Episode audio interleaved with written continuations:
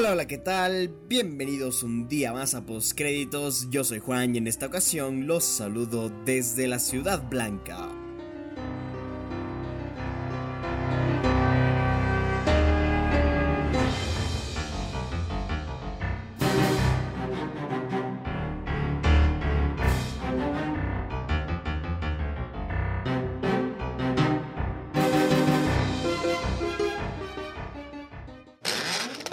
Antes de meternos de lleno a lo que será este, este nuevo episodio, esta nueva entrega de postcréditos, quería charlar un poquito de la semana pasada y lo que ocurrió. El, el, tema es que, como se habrán dado cuenta, probablemente los que sigan constantemente el podcast, no tuvimos un episodio la semana anterior. El tema es que estuve un poco ocupado y no me dio tiempo a grabar. Así que bueno, a pesar de que tenía todo preparado, un guion y algunas notas, este pues no pude realmente grabar ese episodio y lo que he hecho es básicamente tomar algunas noticias de la semana pasada que a mí me parecieron interesantes, especialmente en aquellas que quiero comentar, de tal forma que algunas de las cosas que van a escuchar en este episodio no serán del todo novedades, eh, o, o, realmente serán bastante más antiguas que, que, lo que normalmente suelo traer al, al podcast. Pero la razón del por qué lo hago es porque me parecen noticias y notas interesantes de las que principalmente quiero comentar y quiero pues dar alguna alguna algún tipo de opinión, básicamente. Entonces, eh, por esa razón, no pude, como digo, tener un episodio la semana pasada. Lo que sí he de decir es que grabé un especial para el sábado anterior de mis predicciones de los BAFTA Awards y por alguna extraña razón eh, no se publicó. De hecho, el episodio está inclusive subido a mi plataforma de, de podcast. Eh, está ahí, está en la lista. Simplemente fue como que faltó darle al botón de publicar. Es algo bastante extraño, nunca me había ocurrido porque según yo sí le había dado a publicar. No sé, no sé exactamente qué llegó a ocurrir con este episodio. Eh, pero sí, evidentemente ya no tenía sentido subirlo después porque ah, justamente al día siguiente fueron los BAFTA Awards y ya no tenías demasiado... A ver, yo me di cuenta demasiado tarde de que no se había subido el episodio, de hecho me di cuenta después de la ceremonia como tal, entonces no hubo como eh, ese, ese especial de las predicciones de los BAFTA, sin embargo el día de hoy sí voy a hablar un poquito de esa ceremonia, voy a hablar de los premios que se entregaron, los ganadores, vamos a charlar sobre eso. Pero bueno, en fin, ya estoy spoileando un poco lo que se viene adelante. El tema es que nosotros vamos a empezar en este momento. El día de hoy vamos a hablar sobre Netflix y algunas adquisiciones interesantes con las que se ha hecho esta semana. Vamos a hablar de la nueva entrega de Avengers Endgame. También hablaremos de Woody Allen demandando a Amazon. Martin Scorsese y Leonardo DiCaprio están trabajando para Hulu y va a haber una película de Breaking Bad. Todo esto y mucho más en los próximos minutos, así que los invito a acompañar. Vamos justamente a hablar en primer lugar de esto de Netflix, quienes han adquirido a la película, bueno, la nueva cinta de Zac Efron llamada Extremely Wicked, Shockingly Evil and Vile. Esta cinta dirigida por Joe Berlinger, en la que Zac Efron interpreta a uno de los asesinos seriales más conocidos en los Estados Unidos, Ted Bundy, cuyas víctimas eran principalmente mujeres jóvenes, era considerado un asesino, sí, por más extraño que suene la siguiente frase, era considerado un asesino carismático, encantador y bastante galán, así que evidentemente creo que no hay un este mejor actor para interpretar a, este, este personaje honestamente así que yo creo que enhorabuena a los que han elegido a, a Zac Efron para interpretar a Ted Bundy eh, la noticia con respecto a esta película, porque ya hablamos de esta cinta en el episodio pasado, ya hablamos de, de lo que sería esta película de Zac Efron que se estrenó en Sundance y que tuvo reacciones interesantes, especialmente por la actuación de Zac Efron. El tema es que tenemos una actualización con respecto a esta película y como había comentado yo en, en, aquel momento no había todavía distribución para esta cinta de manera internacional de hecho ni siquiera de manera este local en Estados Unidos pero finalmente eso ha cambiado esa situación ha cambiado con esta película puesto que Netflix adquirió durante justamente Sundance la distribución mundial para esta cinta por 9 millones de dólares. La plataforma al parecer le tiene bastante fe a esta película pues apuntarían a estrenarla en cines en otoño estaríamos esperando a finales de octubre, inicios mediados de noviembre, inclusive para que salga esta película en cines con un estreno limitado, evidentemente, como Netflix nos tiene acostumbrados. Y la razón del por qué Netflix estaría planeando estrenarla en cines en otoño es para hacer campaña por Zac Efron en la próxima temporada de premios. Esa es la fe que le tiene Netflix a esta película y especialmente a su protagonista, a Zac Efron, que, que, bueno, la verdad es que yo, yo tengo mucha expectativa a ver qué terminó siendo el actor en esta cinta, tengo muchas ganas de ver la película, ojalá este, bueno, no, de hecho no, ojalá nada, ya sabemos que se va a estrenar pronto, el tema es que ojalá en la plataforma no tarde demasiado en salir, yo creo que el proceso será muy similar a lo ocurrido con Roma, por ejemplo, que se estrenó por ahí de un mes antes en cines, de un estreno muy pero muy limitado, eh, pero que luego evidentemente estuvo un mes más tarde en la plataforma ya para todo el mundo, lo cual era realmente una ventaja muy muy eh, buena e interesante que tenía Netflix en este sentido. Evidentemente, al igual que con Roma, esta película estará pasando por varios festivales e iremos escuchando más reacciones y también eh, cómo sería la carrera de Zac de cara a entrar en la temporada de premios. Vamos a ver si esto se termina dando o no pero al parecer Netflix le tiene una fe impresionante, bastante grande al actor estadounidense por llegar a la temporada de premios con, con oportunidades de ganar alguno, alguna que otra bueno, algún que otro reconocimiento por su papel como Ted Bundy. Eh, la cinta también está protagonizada por Lily James como la esposa de Bundy y el lío está escrito por Michael Vervey el cual ha sido descrito como un drama, bueno, sí, como un drama policíaco de misterio y demás. Lo cual evidentemente tiene muchísimo, muchísimo sentido, aunque he escuchado que tiene cierto humor, no sé exactamente cómo manejen o cómo balanceen todos estos elementos en la cinta, esperemos que el tono no sea un problema en la misma, pero de todas formas yo percibo esta noticia como positiva, el hecho de que Netflix eh, haya adquirido los derechos de distribución por 9 millones de dólares, que apunten a estrenarla en cines, ya me comienza a dar uh, pequeñas, pequeñas pistas de por dónde va esta película. Parece ser que, que tiene potencial y vamos a ver cómo desemboca la historia de Extremely Wicked, Shockingly Evil and Vile. Continuamos con otra nota, también un poquito antigua, la verdad, pero quería dar mi opinión con respecto a esto, así que simplemente la diré. Anya Taylor Joy protagonizará Last Night in Soho. Así es, según fuentes de Variety, la actriz de Split Glass será protagonista del próximo proyecto de Edgar Wright. Dicha cinta, que bueno, ha sido descrita como un terror psicológico centrada en Londres y que se estrenará en el año de 2020. El guion está escrito por Christy Wilson Kearns y, Edgar Wright, evidentemente. Y lo cual a mí la verdad me ha llamado mucho la atención esta, esta, esta noticia. Yo soy fan de Anya Taylor Joy, honestamente, desde que vi Glass, porque creo que hace un papel espectacular. Perdón, Split, no Glass. Porque creo que hace un, papel espectacular en esa película. Lo hace fantásticamente bien Joy. Eh, y ya ha trabajado con el género de terror también. O sea, hizo The Witch. Evidentemente aquí estamos de un terror psicológico. Con un director que yo creo que seguramente le va a poner un estilo diferente a esta película. No creo que Edgar Wright nos presente un terror psicológico este, común.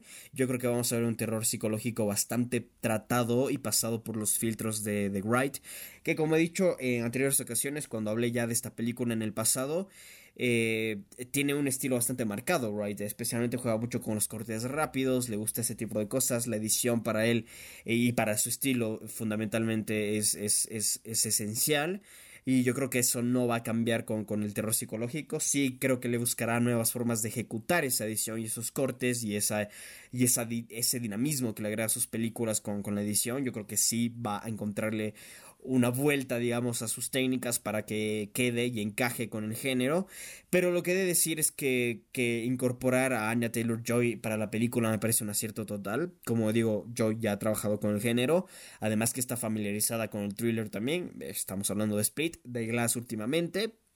Entonces yo creo que realmente es un acierto completo de que Wright haya, haya conseguido a esta actriz para interpretar su próxima película que como dije hace un momento se estrena en el año 2020. Estamos a un año que se estrena evidentemente yo estoy muy emocionado, de hecho me estoy desbordando de la emoción con este proyecto.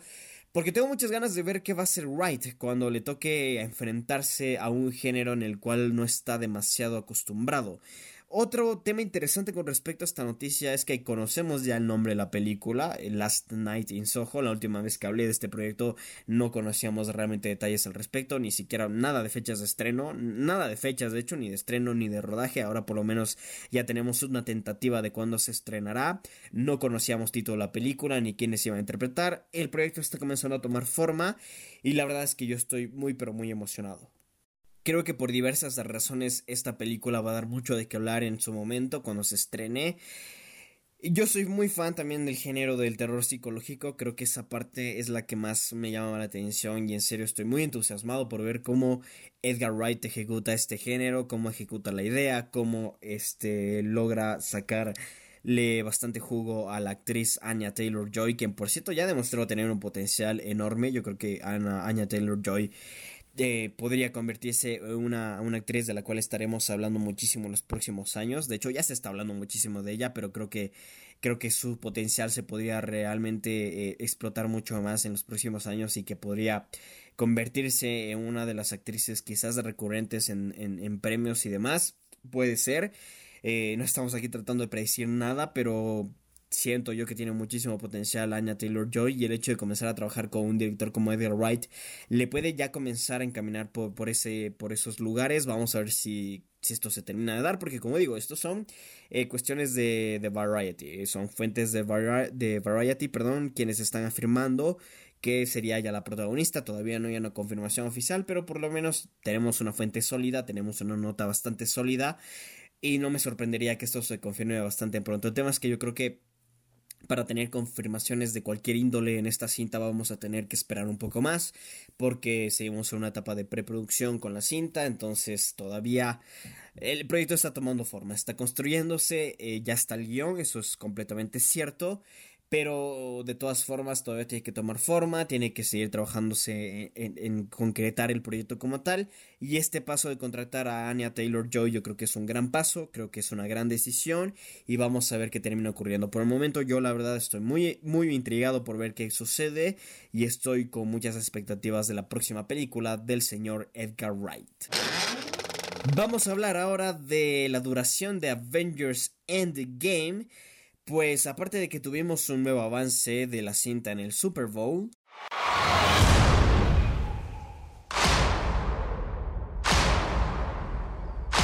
Some people move on. But not us.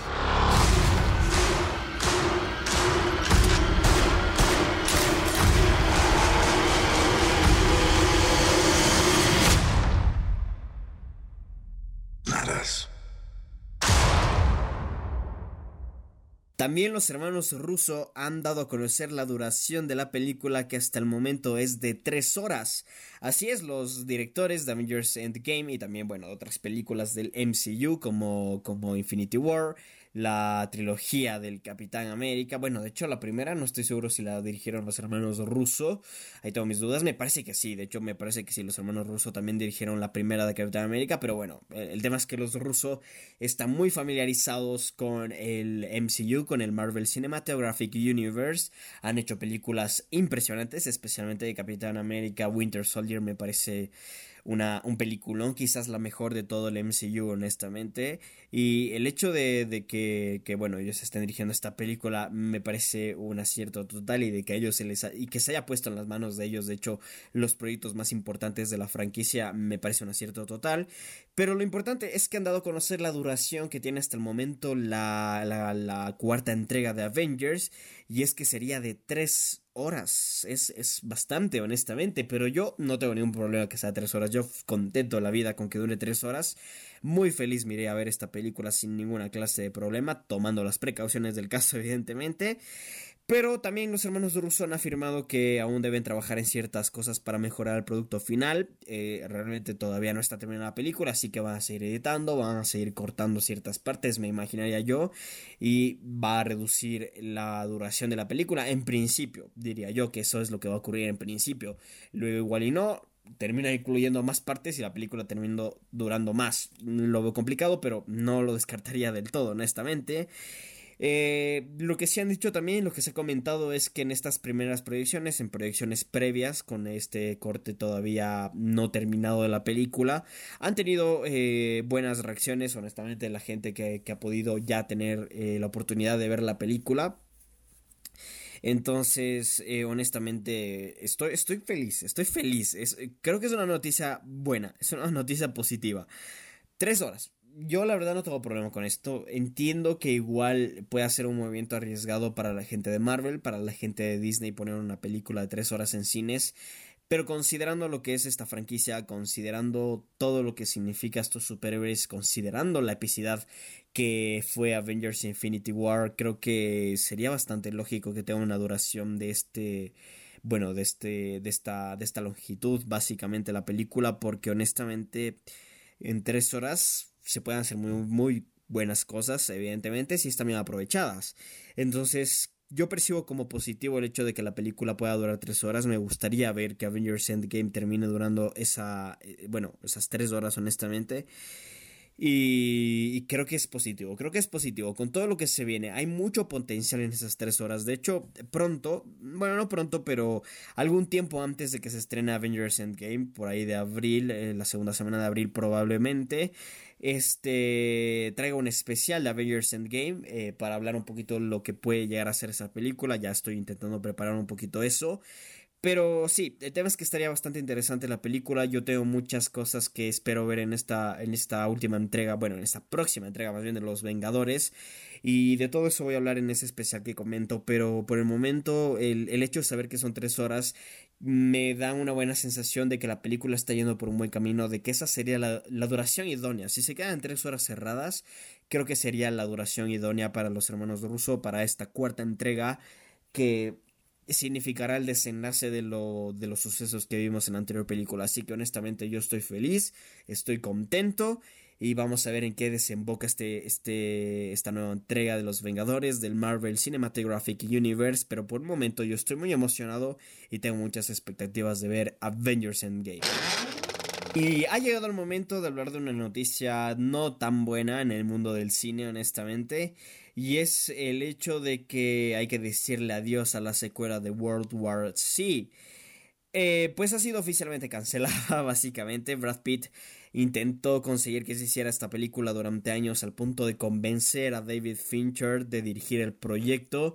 No fueron suficientes los esfuerzos de Pitt, pues oficialmente Paramount le ha dicho no, le ha dado luz roja a la secuela de Guerra Mundial Z, aquella película basada en un libro de zombies.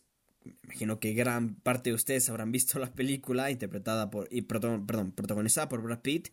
Al parecer Pitt le cogió mucho cariño a la franquicia, le cogió mucho cariño a la película, pues eh, realmente ha sido alguien que ha estado ahí al, al, tanto de todo, que ha tratado y se ha esforzado muchísimo porque la película se hiciera. El hecho de conseguir a David Fincher para dirigir esta cinta para mí ya era algo, algo realmente irreal en su momento cuando se dio a conocer esto, pero, pero Paramount ha cancelado el filme, una noticia bastante triste.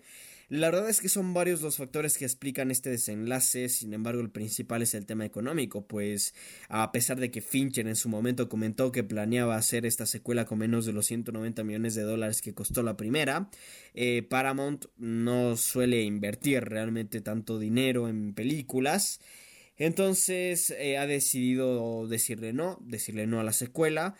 Y seguramente para invertir estos millones en otros proyectos, por ejemplo, las próximas dos entregas de Mission Impossible, que ya hablamos hace un momento, bueno, no hace un momento, hace unas semanas hablamos de esas secuelas de Mission Impossible 7 y 8, que estarán dirigidas por la misma persona que nos trajo Fallout, lo cual es una noticia súper positiva. Eh, pero sí, evidentemente ese tipo de, proyectos que son súper grandes, que cuestan mucho dinero, eh, son los que evitan que películas como World War II eh, se hagan, básicamente. Entonces es un tema bastante, bastante triste de decir. Yo estaba emocionado por esta película. Brad Pitt me parece un actorazo. David Fincher, ni hablar de lo que David Fincher es como director. Y bueno, vamos a ver eh, si esto, bueno, el proyecto ya está muerto, honestamente. Así que si algún día llega a revivir, yo creo que va a ser mucho, mucho tiempo en el futuro. Así que, bueno, realmente una noticia bastante triste. Por lo menos con esto queda bastante claro que David Fincher tratará, me imagino yo, de traer la segunda temporada de Mindhunter este año. Ojalá que sí, yo me enganché muchísimo con Mindhunter la primera temporada de Netflix y estoy muy emocionado por ver esta segunda temporada mm, quizás este proyecto estaba retrasando un poquito a David Fincher en hacer este, la segunda temporada de Mindhunter, así que si es que alguna clase de cosa positiva le encuentro a esta noticia, es el hecho de que igual y este año tendremos la segunda temporada de Mindhunter. Ojalá que así sea, pero en todo caso la noticia es bastante triste. Seguramente Brad Pitt no lo ha tomado para nada bien y ahora estará tratando de buscar algún nuevo proyecto en el cual participar. Vamos a ver eh, qué es lo próximo que hace Brad Pitt. Ojalá que sea algo bueno, aunque yo tengo mucha confianza en el actor, un gran actor, un gran productor y vamos a ver en qué desemboca ahora la carrera de Brad Pitt. Por un lado creo que es positivo, como digo, porque vamos a ver nuevos proyectos de estas dos personas que son originales, que no tengan que ver con franquicias, lo cual siempre creo que puede ser bastante interesante. Por otro lado, creo que es negativo porque creo que la secuela hubiese sido bastante buena, honestamente. Y, en fin, la noticia mala de la semana ha llegado de la mano de Paramount y su cancelación a la secuela de World War Z. Vamos a hablar de una noticia un poco controversial ahora y es el hecho de que Woody Allen ha demandado a Amazon. Efectivamente, la demanda es por 68 millones de dólares, pues la compañía de ventas online, específicamente su rama de entretenimiento con su servicio de streaming, se niega a distribuir la película A Rainy Day in New York, dirigida y escrita por el mismísimo Woody Allen, pues Amazon no quiere poner la cinta de su abanico de contenido hasta que no se aclaren las denuncias por abuso sexual en contra del director por parte de su hija adoptiva eh, perdón, Dylan Farrow. Una noticia que, que, realmente ha llegado un poco imprevista. Yo me había preguntado qué pasó con Woody Allen, por qué Woody Allen no ha hecho nada. Woody Allen hace películas por año, básicamente una película por año, casi siempre de hecho siempre, últimamente al menos ha tenido ese ritmo. Mm, yo soy de las personas que, que ha disfrutado honestamente de lo último que ha hecho Woody Allen. Yo soy gran fan, he de admitir, de Irrational Man, es aquella película protagonizada por Joaquín Phoenix y Emma Stone. Me encanta esa película, no sé qué tiene, me encanta. Eh, y el hecho de que de que bueno, de que no se haya escuchado el nombre de Woody Allen un tiempo, me estaba, me estaba, no sé, poniendo un poquito nervioso. Yo ahora entiendo todo. Estos, bueno, estos, estos denuncias que ha tenido Dylan Farrow en contra de su padre adoptivo por abuso sexual ya van rondando durante décadas.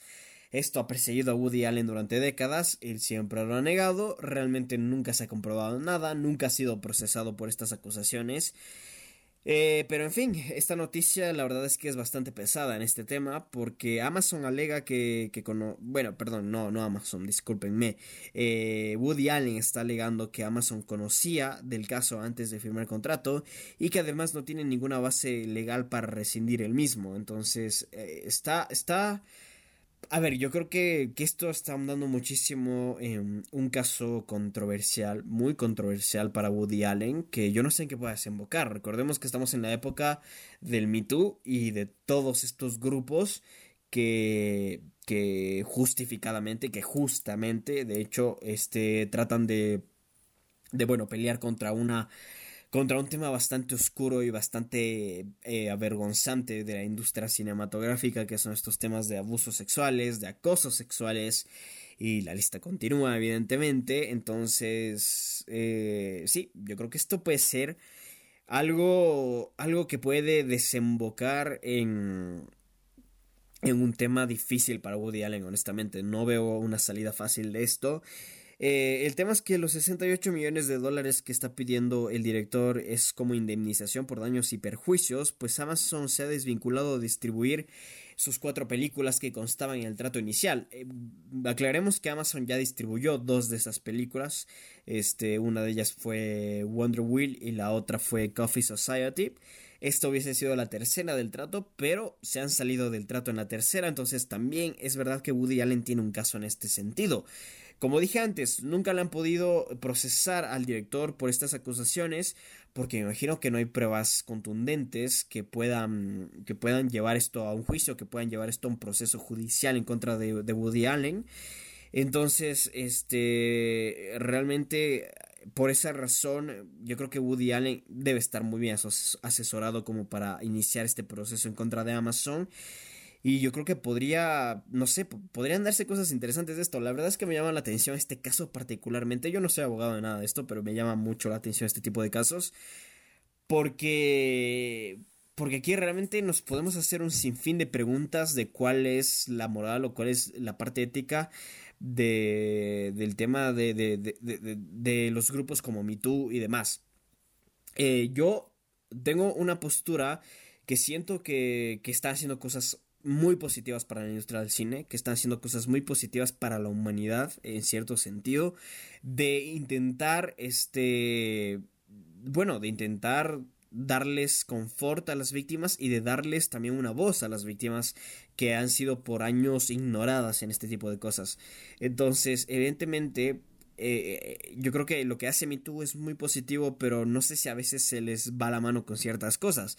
Entiendo todos los statements, digamos, todas las declaraciones que hace MeToo, que por ejemplo la primera, la primordial, siempre debemos eh, confiar en la víctima, siempre debemos estar del lado de la víctima, en lo cual yo creo que es completamente una realidad.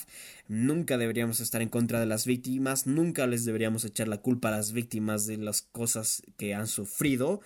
Eh, pero en este caso no tenemos una víctima en concreto. Es decir, sí, es verdad, de Dylan Farrow, la hija adoptiva de Woody Allen, alega y lleva alegando durante décadas y continuará alegando que su padre adoptivo, Woody Allen, la, abusó sexualmente en su momento. Esto también fue en su momento eh, usado por la madre de Farrow cuando se divorció de Woody Allen. O sea, en el divorcio también ella dijo que había habido un abuso sexual. Pero el tema que ya esté rondando esto durante tanto tiempo en la industria, que durante tanto tiempo hayamos escuchado sobre este caso y que nunca se haya procesado Woody Allen, a mí lo único que me deja saber es, o sea, lo único que, me devela esto es el hecho de que igual no hay pruebas contundentes, igual, y en este caso no, no, no o sea, no estoy diciendo que no le debamos creer a, a Dylan Farrow, pero igual aquí sí nos planteamos muchísimas dudas más porque no hay casos en, o sea, no, no, hay pruebas en concreto. Si hubiesen pruebas, si hubiesen cosas ya sólidas y contundentes, Woody hubiese estado preso hace mucho tiempo, honestamente, pero, pero aquí no, no hay nada de eso. Y como digo, es un caso antiguo que no para de ser escuchado, que no para de rondar en todos lados y honestamente está causando ya este tipo de represalias que Amazon no quiera distribuir la película de Woody Allen por este tipo de acusaciones.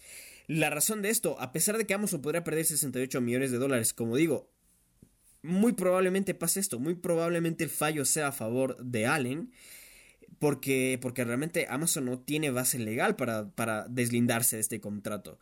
Eh, entonces, movimientos como Me Too meten tanta presión a tal punto de que una compañía se esté planteando el perder 68 millones de dólares, lo cual yo percibo solamente como positivo. Vuelvo y repito, los movimientos de MeToo que pelean por estos, por estos principios me parecen genial, me parecen que están bastante bien, me parecen justos, me parecen necesarios. Eh, sin embargo, como digo, yo no sé hasta qué punto a veces se les va de las manos la cosa que, que aquí, como digo, cuando hayan pruebas concretas, contundentes, cuando, cuando un proceso pueda ser iniciado y cuando se pueda comprobar la culpabilidad de Woody Allen en estos casos, perfecto. O, sea, perfecto.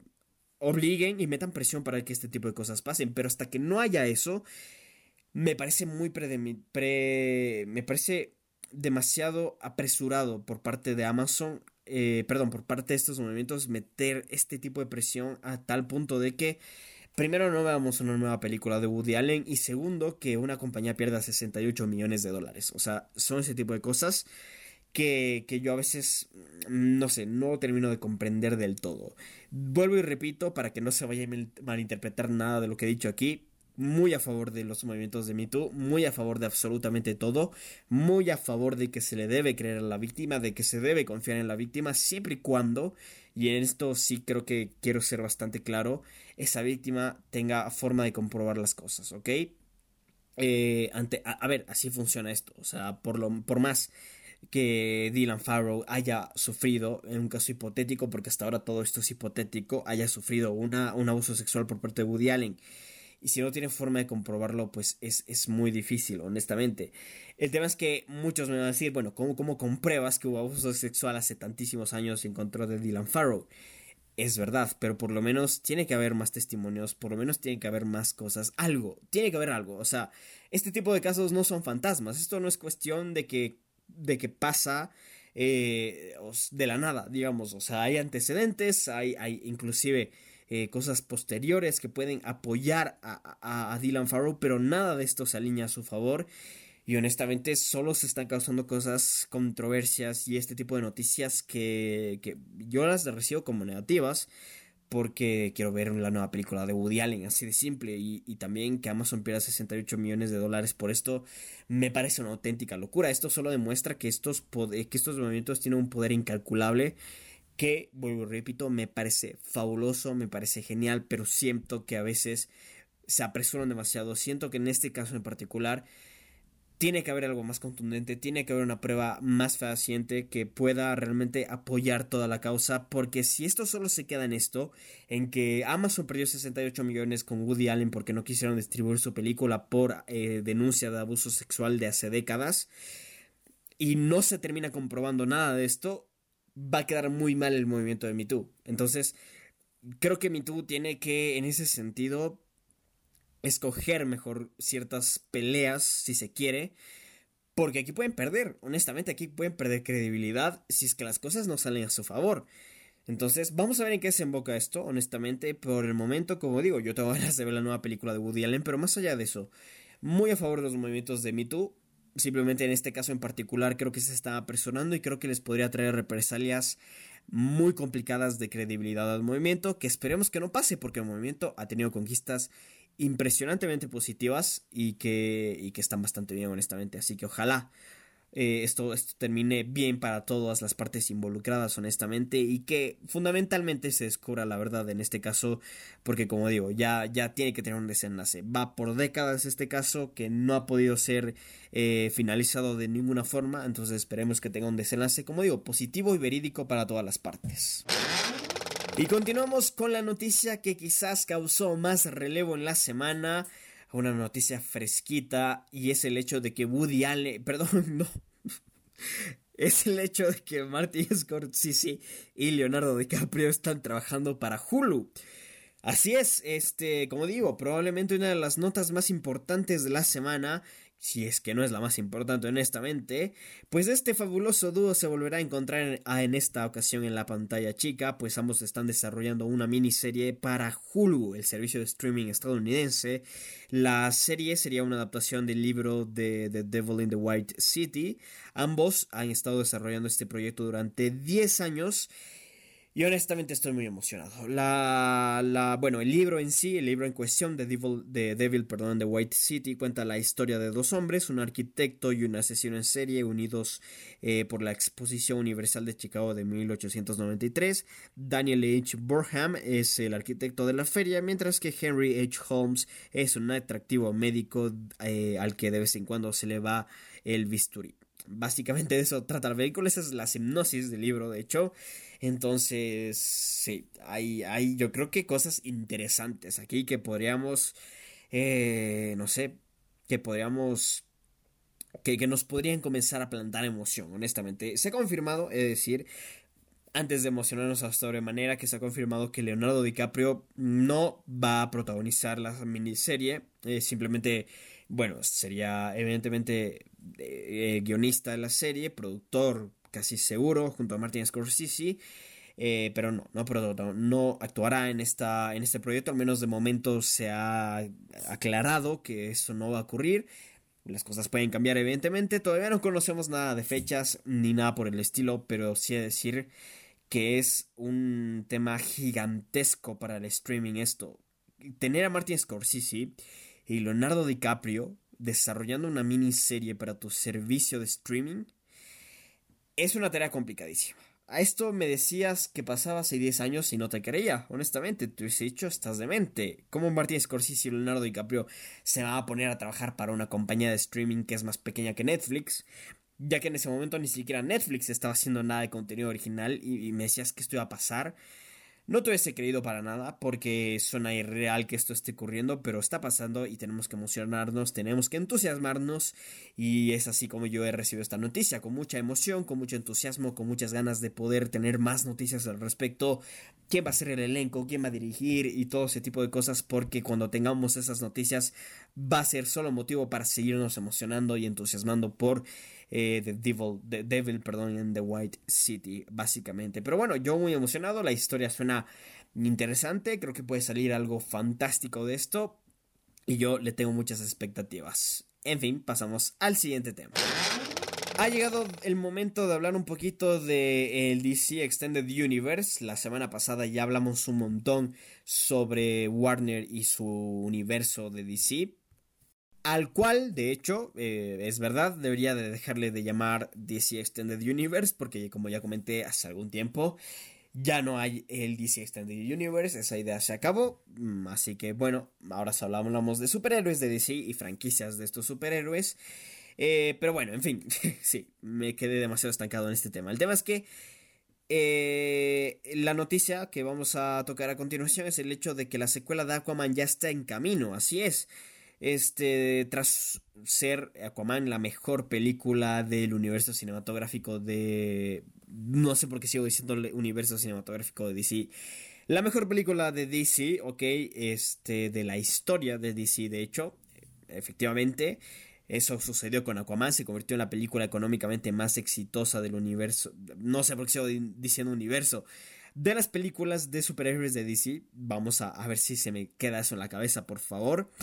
Pero sí, después de que Aquaman haya sido la película más exitosa económicamente de los superhéroes de DC, nos bueno, se ha confirmado que ya se está trabajando en la secuela de Aquaman, pues David Leslie Johnson McGoldrick, quien coescribió la primera película, está de vuelta para escribir el guion de esta segunda parte. De igual forma se ha confirmado que, que Peter Safran y James Wan están negociando para regresar como productores. Warner también tendría intenciones de contar con Wan en la dirección y de igual forma se ha confirmado que se está trabajando en un spin-off denominado The Trench, enfocado en una raza de monstruos criaturas marinas que tuvieron una aparición en la cinta de One.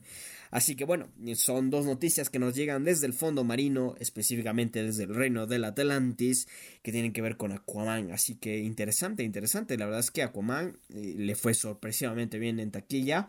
Económicamente fue un éxito contundente para Warner y para todo DC. Entonces, evidentemente, tendríamos una secuela. Por ahora no tiene mucha forma, honestamente. Tendríamos que esperar a que se confirme la participación de James Wan y ahí sí que me apunto del todo en este proyecto. Eh, pero en todo caso, interesante. Además, eh, le tiene muchísima confianza eh, a esta franquicia específicamente, pues el hecho de también estar trabajando en un spin-off enfocado en estas monstruosas criaturas marinas pues me parece muy interesante también. O sea, ha repercutido bastante bien eh, la millonaria suma, de hecho la billonaria suma que consiguió Aquaman en taquilla. Así que muy interesante, vamos a ver en qué desemboca este proyecto. Por el momento yo lo recibo como siempre con DC con cierto escepticismo, pero de decir que sí me emociona un poquito porque me gustó, me gustó bastante Aquaman, así que una secuela no estaría nada mal. Y ese spin-off, específicamente ese spin-off que también se ha dicho que va a ser un poco de terror, pues oye, suena espectacular. Así que nada, nosotros pasamos al siguiente tema. Y justamente vamos a hablar de otra noticia de DC, pues ya ha sido el momento, o ha llegado más bien el momento de decirle adiós al Joker de Jared Leto, pues se ha cancelado de forma oficial la película del Joker en solitario con la participación de Jared Leto. Además, según Forbes, ya no volverá a interpretar al personaje en ninguna otra película de DC.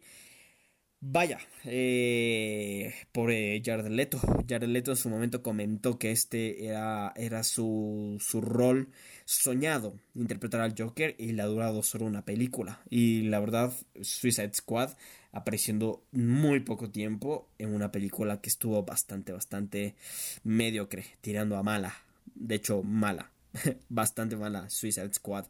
En fin, eh, sí, una noticia que en lo personal la recibo ni bien ni mal. O sea, yo no era ni fan ni detractor de Jared Leto como el Joker. Yo creo que le tenían que dar más tiempo. Yo creo que le tenían que dar quizás una película en solitario o un rol más importante de una película para poder dar un veredicto final. He de decir que no me encantó Jared Leto como el Joker, eso sí, voy a ser categórico en aclarar, no, no sentí que fuese un Joker memorable. Eh, sentí que le faltó mucho más a su papel y a su trabajo, así que honestamente sí, no, no, no fui fan de lo que hizo Jared Leto ya con, con el personaje en Suicide Squad. Eh, pero bueno, yo tenía ganas de ver cómo lo hacía en solitario, ya con otro contexto, con otro, otro contexto. Yo creo que hubiese sido una historia diferente, al menos es lo que yo, yo pensaba. Pero ya no, Jared Leto se despide del Joker oficialmente y de la mano de esta noticia también llega el hecho de que Margot Robbie no estará presente en el reboot de Suicide Squad de James Gunn. Sí, esto un poquito ya de lo que comentamos la última vez también. Eh, James Gunn va, está escribiendo el guion de un reboot de Suicide Squad que probablemente también va a dirigir. Y en, ese, en, ese, en esa noticia ya habíamos hablado de que muchos de los actores no estaría participando en este reboot.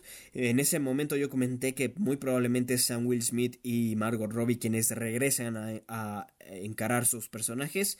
Sin embargo, ya se confirma de que no. Y con esto yo creo que ya estamos en.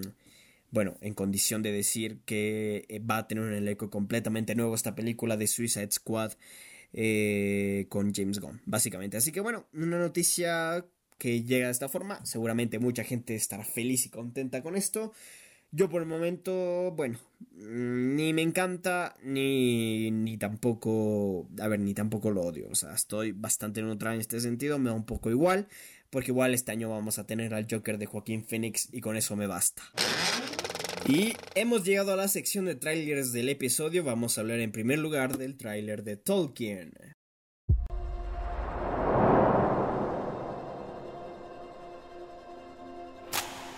Tell me a story. It's a story about journeys. The journeys we take to prove ourselves. It's about adventures. It's about potent magic. Magic beyond anything anyone has ever felt before. About what it means to love and to be loved. About courage. It's about fellowship.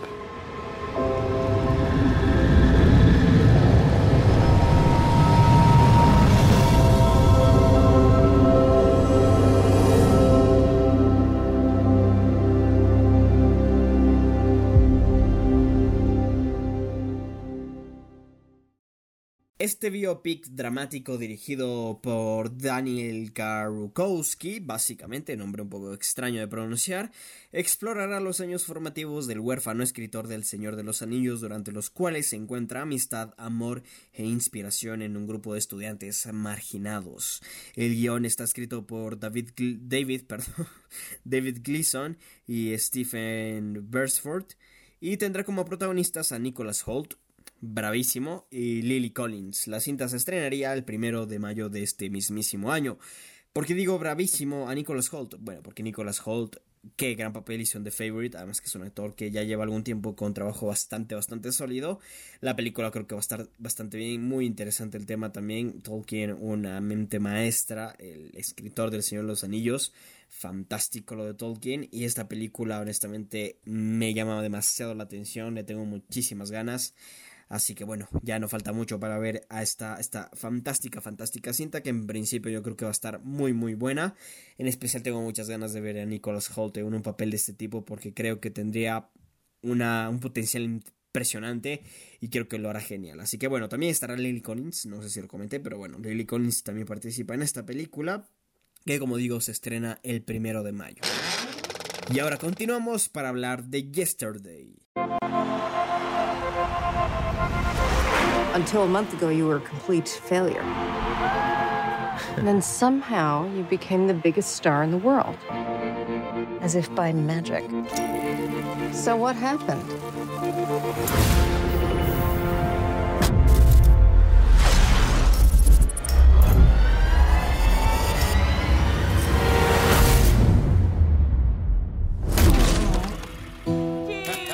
Yesterday All my troubles seem so far Wow.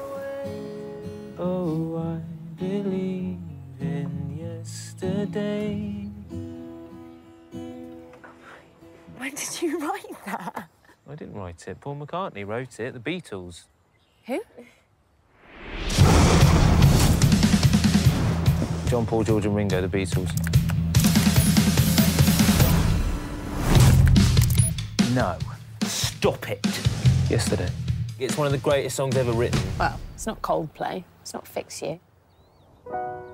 When I find myself in times of trouble, Mother Mary comes. I'm just uh, listening to Jack's new song. Oh, yeah. What's this one called? Leave it be. Let it be. Well, rock on, Jack. Word has got out about a new pop phenomenon. Your music, it's incredible. We need you to come to LA. I'm offering you money and fame. Hello, Mr. Sheeran. Love your work, man. Especially the rapping. Oh, really? No, I'm only kidding. No, leave it to the brothers. That'd be my advice. Hey, Jude. You're leaving, so I can ask you anything. How did I get in the friend column instead of the and I love her column? Jack Mallett, we're a superstar. We could have been the perfect match. But now you're the world's greatest songwriter. I'm not. Except that you probably are. It is my honor now to open this door for the moment the entire world has been waiting for. Nah, wrong door. Is it just you writing the songs? Yes? But is it? I don't know. I've been a fool twice over. Perhaps love isn't all you need, but it's pretty damn close.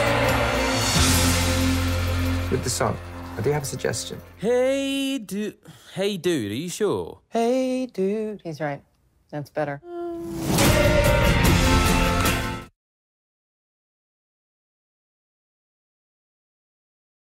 Esta película sería un homenaje de Danny Boyle a los Beatles y su legado. En esta película seguiremos la historia de un músico con dificultades que se da cuenta que es la única persona que recuerda a la legendaria banda de Liverpool, The Beatles. La película será protagonizada por este Himesh Patel y Lily James y se estrena el próximo 28 de junio y yo la verdad es que estoy desbordado de emoción con haber visto este tráiler. Fascinante. Soy gran fan de la banda de, de, Liverpool, los Beatles, a tal punto de que creo que es mi banda favorita. No, no creo. Puedo decirlo con seguridad, es mi banda favorita de todos los tiempos. Me encanta su música, así que cualquier cosa que, que tenga el nombre Beatles eh, involucrado, pues ya me llama lo suficiente la atención. Además que creo que esta película tiene, tiene, no sé, tiene un concepto interesante. Nadie se acuerda de los Beatles y es como que nos va a tratar, o al menos es lo que yo comienzo a especular de lo que puede tratar la película. Nos va a tratar de demostrar la importancia que esta banda tiene en la humanidad. Así que no sé, grandioso. Estoy muy emocionado por esta película. Y, y, nada, en fin, yo feliz de la vida con esto. Además que Danny Boyle es un gran, gran, gran, pero gran director. Así que le tengo muchísima esperanza perdón, y expectativa a lo que va a ser esta cinta del señor Danny Boyle. Así que nada, en fin, nosotros pasamos al siguiente tema. Y vamos a hablar ahora sí justamente de los BAFTA. Así es, eh, aquel episodio que no se subió por alguna extraña razón. No entiendo hasta ahora por qué, pero bueno, en fin, no vamos a hablar de eso en este momento, vamos a hablar sino de los ganadores de los BAFTA 2019 que se celebraron el pasado domingo 10 de febrero de 2019 a las 4 de la tarde. Eh, bueno, hora de acá de Ecuador, así que en fin, vamos a empezar desde abajo con eh, el premio BAFTA EE Rising Star que fue para Letitia Wright, así que bueno, estuvo nominado también junto a la Kate Stanfield, Barry Keoghan, Cynthia Erivo, Erivo perdón, y Jessie Buckley. A la final fue Letitia Wright quien se ha llevado este premio. Este año estuvo participando en Black Panther, lo hizo genial, así que oye, yo bastante feliz con, con, esto, honestamente, aunque me esperaba que realmente gane la Kate Stanfield, pero bueno, la verdad es que tampoco me disgusta que haya sido Letitia Wright la ganadora. Pasamos al siguiente premio de mejor debut británico. La ganadora fue Beast con los debutantes Michael Pierce y Lauren Dark.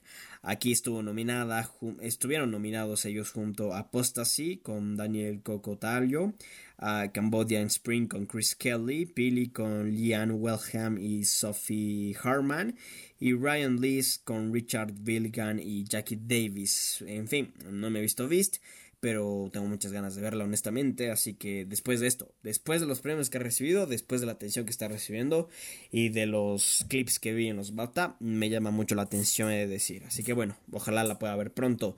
Pasamos a la siguiente categoría de mejor cortometraje, aquí la ganadora fue 73 Cows, estuvo nominada junto a Bachelor, The Blue Door, The Field y Whale. Pasamos a la siguiente categoría de mejor corto animado. La ganadora fue Rockhouse y estuvo nominada junto a I'm OK y Marfa. Pasamos a la categoría de mejores efectos visuales. Aquí un tema que a mí no me gustó para nada, pero bueno, ya vamos a hablar.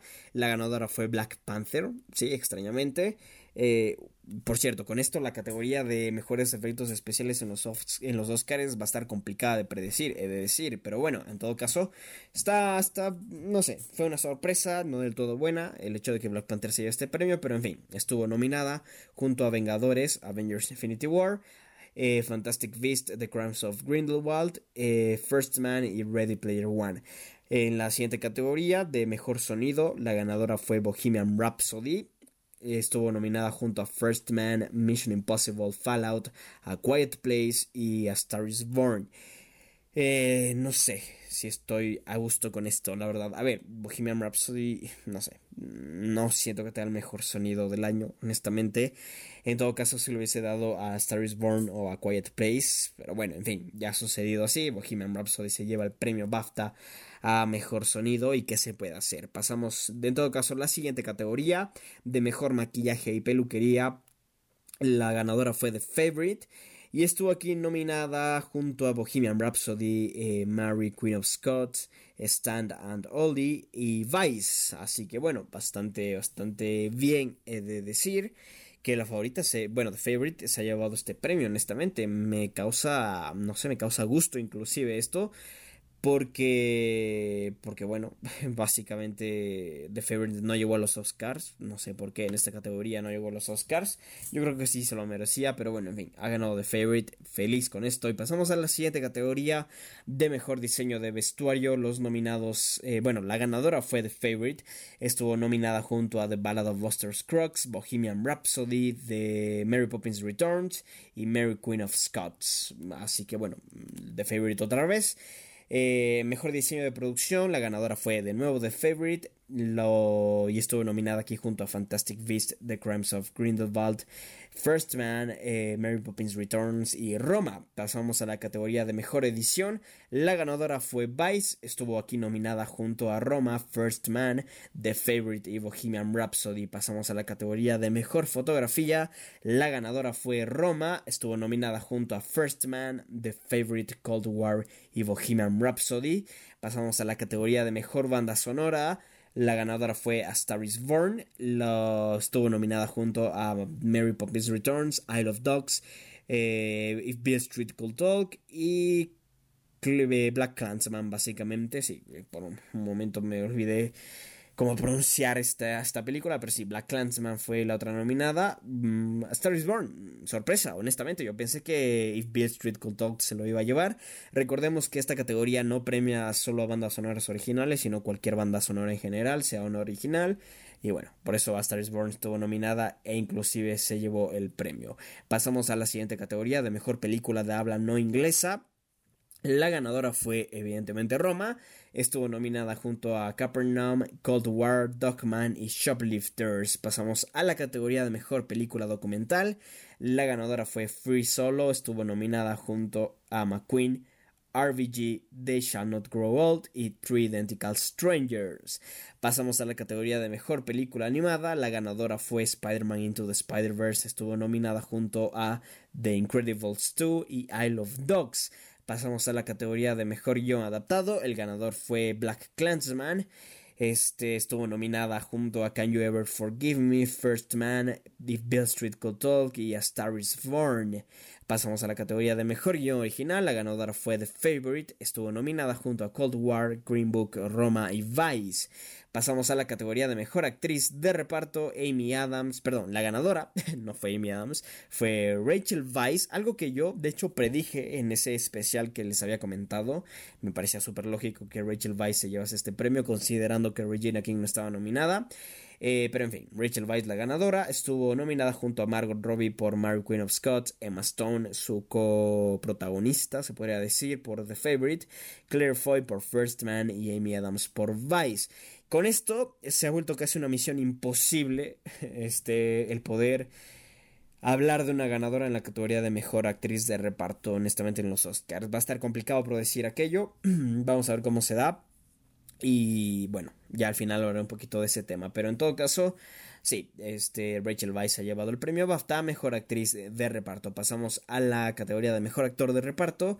El ganador fue Mahershala Ali por su papel en Green Book. Estuvo nominado junto a Adam Driver por Black Clansman, Richard D. Grant por Can You Ever Forgive Me, Sam Rockwell por Vice y Timothée Chalamet por Beautiful Boy. Pasamos a la categoría de mejor actriz principal. La ganadora fue Olivia Colman por The Favorite. Estuvo nominada junto a Glenn Close por The Wife, Lady Gaga por Star is Born, Melissa McCarthy por Can You Ever Forgive Me y, Viola Davis por Widows. No me resulta sorpresivo que Glenn Close no haya ganado este premio porque, bueno, son los BAFTA, tema británico, Olivia Colman es británica, The Favorite es, es, una película británica con tema británico. Así que sí, era lógico que, que Olivia Colman llevarse el premio.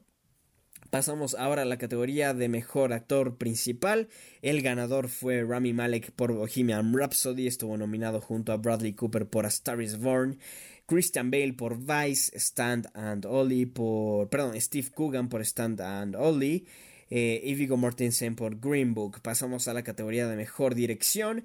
El ganador fue Alfonso Cuarón por Roma y estuvo nominado junto a Spike Lee por Black Clansman, Powell Pawlikowski por Cold War, Yorgos Lantimos por The Favorite y Bradley Cooper por A Star is Born. Pasamos a la categoría de mejor película británica. La ganadora fue The Favorite. Estuvo nominada junto a Beast, Bohemian Rhapsody, McQueen, Stan and Ollie y You Were Never Really Here. Pasamos a la categoría de mejor película. La ganadora fue Roma y estuvo nominada junto a Black Clansman, The Favorite, Green Book y A Star is Born. Así se ha dado el tema de los BAFTA Awards 2019, los premios de la Academia Británica, que bueno, han tenido cosas positivas, cosas no tan positivas, pero en todo caso, yo estoy general eh, contento con esto y en fin, así pasamos nosotros al siguiente y último tema. Y de lo último que vamos a hablar es de la academia y de lo mal que han llevado los Oscars 2019 esta gente en esta ocasión. Increíble, increíble todo lo que ocurrió con la academia, pero bueno, este, la semana pasada si hubiese traído un episodio del podcast, una de las notas que tenía escritas era este, que la academia no presentaría cuatro categorías eh, durante la transmisión, siendo estas la de mejor edición, la de mejor cinematografía, mejor corto animado, me parece, o mejor corto y mejor corto documental. Si me da un segundo lo puedo confirmar. Estas categorías eran efectivamente las de... A ver, un momento, un momento. Aquí están, las de mejor eh, cinematografía, edición, este documental, perdón, no, diablos, mejor este mejor cortometraje, que se me va la palabra, y mejor maquillaje y peinado, básicamente. Esas serían las cuatro categorías que se iban a quedar fuera de la transmisión el próximo 24 de febrero.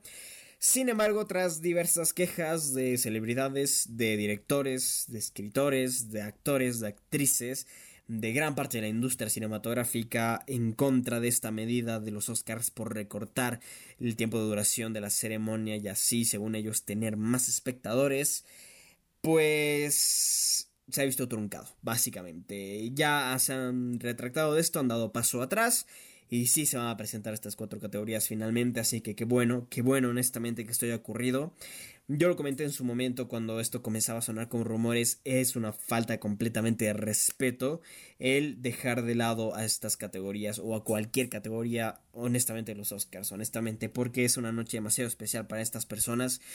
Y si una persona tiene la oportunidad de ser aplaudida ante todo el auditorio y de que la gente en casa viendo la transmisión pueda reconocer su labor y además que tenga la oportunidad de de dar un discurso, pues si una persona tenía eh, la oportunidad de hacerlo, pues yo creo que todas las personas tenían la oportunidad de hacerlo porque me parece respetuoso hacerlo de esa forma, honestamente hubiese sido una falta de respeto si la academia seguía adelante con esto, pero bueno, finalmente, por suerte no va a ser así, la ceremonia de los Oscars va a estar como siempre, eh, bueno, como siempre de comillas, porque de todas formas no va a haber un... No va a haber un host, no, no va a haber un host como tal. Así que, bueno, vamos a ver qué, ocurre. También otra cosa a la que se retractó la academia es algo que ah, de lo que hablamos hace algún tiempo, bueno, son unas un par de semanas por ahí, que era el hecho de que solo eh, Shallow de A is Born y All the Stars de Black Panther se iban a presentar durante la ceremonia. Esto ya no va a ser así, pues este va a, a ser presentadas van a interpretarse más bien en vivo y en directo todas las canciones nominadas a Mejor Canción Original. Otra buena noticia por parte de la Academia. Fantástico, honestamente, la Academia ha remendado cosas muy, bueno, decisiones muy malas que tuvieron en su momento, las ha remendado, las ha, bueno, ha hecho bien las cosas después de que todo el mundo se volcó en contra de ellos, en fin, así esto está ocurriendo básicamente. Eh, he de decir que de todas formas esto no quita el desastre que ha sido eh, la academia en esta ocasión para organizar los Oscars desde la mejor película popular y todos los capítulos por los cuales hemos pasado hasta que finalmente la ceremonia se quede igual que toda la vida. Creo que son suficientes razones para decir que la academia no merece ni necesita un cambio ya urgentemente. Yo creo que igual ya esta va a ser la oportunidad para que esto se dé. Quizás veamos una renuncia por parte del presidente de la academia tras la ceremonia. Vamos a ver si se termina dando o no. Pero en fin, esto ha sido así, ha resultado así. Eh, hemos llegado al final de este episodio de postcréditos. Y antes de irnos por completo quiero comentar un par de cositas. La primera es que eh, estoy feliz de poder anunciar Game of Credits.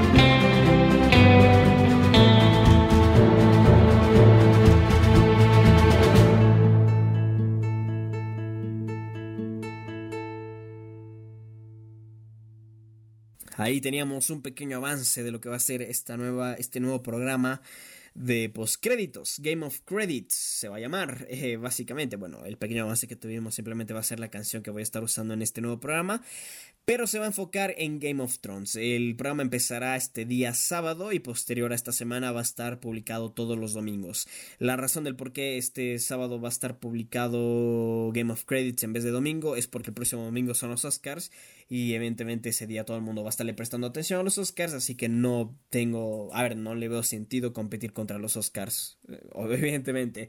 Así que sí, Game of Credits va a estar presente el próximo sábado, después de esta semana va a estar presente todos los domingos. Esto hasta el final de la serie, básicamente, que se acaba este año, cuando la octava temporada se estrena el 14 de abril. Eh, en fin, sí, Game of Credits ha sido un proyecto que tenía ganas de, de hacer. Este lo había comentado y lo había estado por ahí eh, tanteando con ustedes en anteriores ediciones de postcréditos, hablando de algo que quería hacer con respecto a Game of Thrones. Y Game of, eh, perdón, Game of Credits lo voy a intentar hacer en diversos formatos, no solo va a estar en podcast, aunque sí he de decir que primordialmente va a estar eh, presente como un podcast pero sí va a derivar otro contenido que va a estar tanto en YouTube como en el blog. Ya estoy preparando todo para los próximos meses.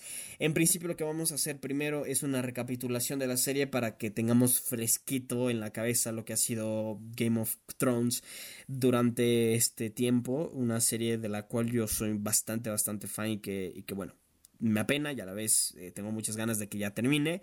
Así que bueno, por esa razón he decidido hacer Game of Credits y, y, nada, el próximo sábado tendrán el primer episodio de Game of Credits aquí en postcréditos, básicamente. Pero bueno, dejando esta parte a un lado, voy a hablar de otro tema y es que ya se vienen los Oscars, el próximo domingo son los Oscars y evidentemente como hemos hecho con todas las ceremonias, vamos a estar presentes en Twitter este, hablando de la ceremonia como tal, en directo, de los ganadores y todo ese tipo de cosas, así que va a ser igual este próximo domingo, pero he de mencionar que eh, voy a intentar tener las predicciones de los ganadores a los Oscars a más tardar el día jueves, todavía tengo que pensar en algunas cosas, en algunas categorías, tengo que revisar un poco de estadística y demás para poder dar mis predicciones finales, pero bueno, por el momento ya tengo una buena idea de lo que puede ser, pero en fin, simplemente aclarar que pronto vamos a tener las predicciones a los Oscars 2019. En fin, hemos llegado ahora sí que sí al final de este programa, anunciado ya Game of Credits, un programa por el cual muy emocionado, nada más. Decir que muchísimas gracias por haber estado aquí durante esta horita y más de programa. Muchísimas gracias honestamente por haberme acompañado. Como siempre yo soy Juan. Les recuerdo que me pueden seguir en redes sociales. En Facebook e Instagram nos encuentran como arroba postcréditos98 y en Twitter como arroba postcréditos1. En YouTube nos encuentran como postcréditos y también pueden visitar nuestro blog postcréditos.blog. Así que nada, muchísimas gracias una vez más por haber estado aquí. Me despido y nos estaremos escuchando en la próxima. Adiós.